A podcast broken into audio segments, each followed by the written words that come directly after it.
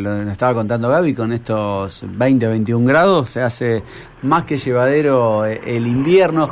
¿Hay sensación de que se va a venir el agua o no? Y por la temperatura diría que sí. Pero, pero bueno, no es, no es garantía. Igualmente el pronóstico no es muy alentador que digamos, ¿no? No, no, no, para nada. ¿Por dónde andas, Mauro?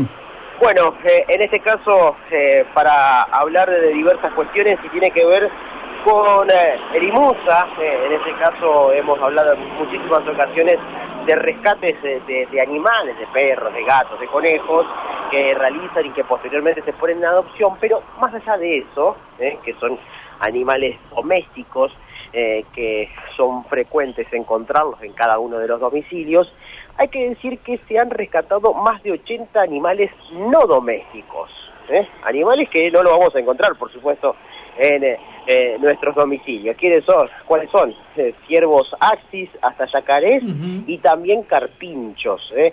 Son más de 14 especies que fueron liberadas en su hábitat natural o fueron trasladadas a la granja de la Esmeralda hasta su recuperación. Esto lo realiza la municipalidad, el IMUSA, el Instituto Municipal de Salud Animal, junto también al COVEN y la Policía Ecológica. Vamos a escuchar la palabra de Anaí Montiel, la directora del IMUSA desde la municipalidad y por reclamos al 0800 hemos empezado también a abordar especies no domésticas como son búhos, lagarto, niandú, eh, lo que esto llevó a la suma de 86 animales que fueron rescatados. Siempre todas estas intervenciones son abordadas en conjunto con Policía Ecológica y con la Granja La Esmeralda.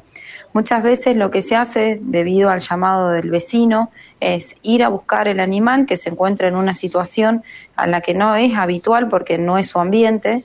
Lo que hacemos es ponerlos en resguardo y acercarlo hasta la granja de la Esmeralda, quienes son ellos los que van a definir la condición de ese animal. Si es un animal que puede volver a su hábitat natural, ellos lo, liberan y si no, lo que se hace es eh, tenerlo en resguardo de diferentes asociaciones proteccionistas que se encargan de estos animales que ya no pueden ser reinsertados a su ambiente natural.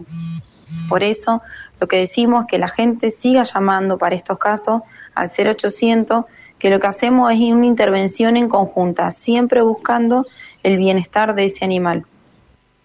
Bueno, hasta allí la escuchábamos a Anaí Montiel, la directora del IMUSA.